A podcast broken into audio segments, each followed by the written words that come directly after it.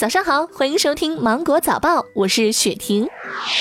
反映 4G 网速变慢的声音从去年下半年就开始出现了。这段时间呢，则有了更多类似的反馈。据报道，山东某电信运营商技术人员介绍，在基站数量不变的情况下，用户数量以及流量使用量的增加就会分摊到每个用户身上，就如同高速公路没有变宽，但是车多了，车速也就降下来了。而在运营商任职了三十多年的技术人士则透露，4G 网速变慢罪魁祸首是不限流量套餐。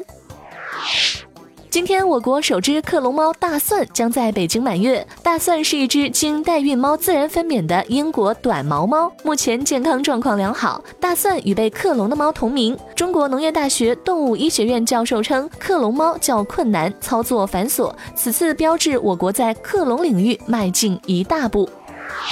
近期有自媒体称，电子结婚证可用于购房贷款办理，房产过户纸质结婚证将被替代。民政部相关负责人十九号表示，电子结婚证不具备法律效力，不能代替实体结婚证。教育部的消息，二零二零年全国硕士研究生招生考试网上报名的时间为十月十号到三十一号，每天的九点到二十二点。现场确认时间，请关注省教育招生考试机构公告。出试时间为十二月二十一号到二十二号，考试时间以北京时间为准。不在规定日期举行的硕士研究生招生考试，国家一律不予承认。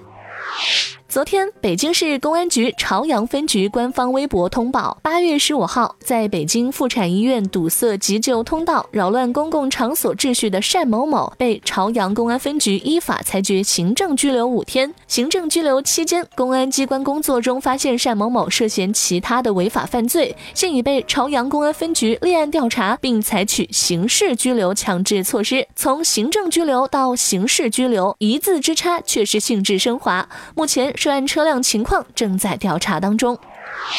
近日，辛辛那提大学凯利和他的研究团队称，空气污染物质可能影响儿童大脑和心理健康。研究团队分析了一百四十五名十二岁儿童的核磁共振扫描结果，并评估他们接触的大气污染情况，其中包括细颗粒物质。结果表明，生活在空气污染暴露指数较高区域的儿童出现广泛性焦虑症。美国马里兰大学及哥伦比亚大学的健康研究员均表示，曾做过相关研究。目前，科学家有充分理由相信，空气污染会直接影响大脑。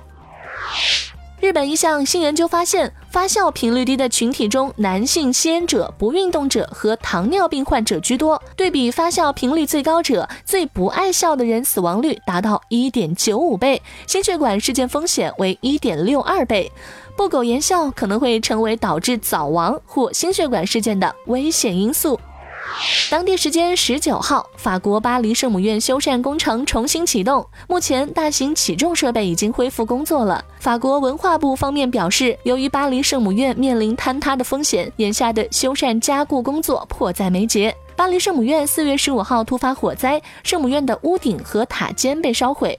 由于圣母院被焚毁的建筑材料中所含的大量的铅随着大火散播，导致铅污染，修缮工程于七月底暂停。八月十三号开始，巴黎市政府在巴黎圣母院附近区域使用高压喷洒的方式，深度清理因圣母院大火造成的铅污染。今天的芒果早报就到这里，我是精英九五电台的雪婷，祝你度过美好的一天，明早见。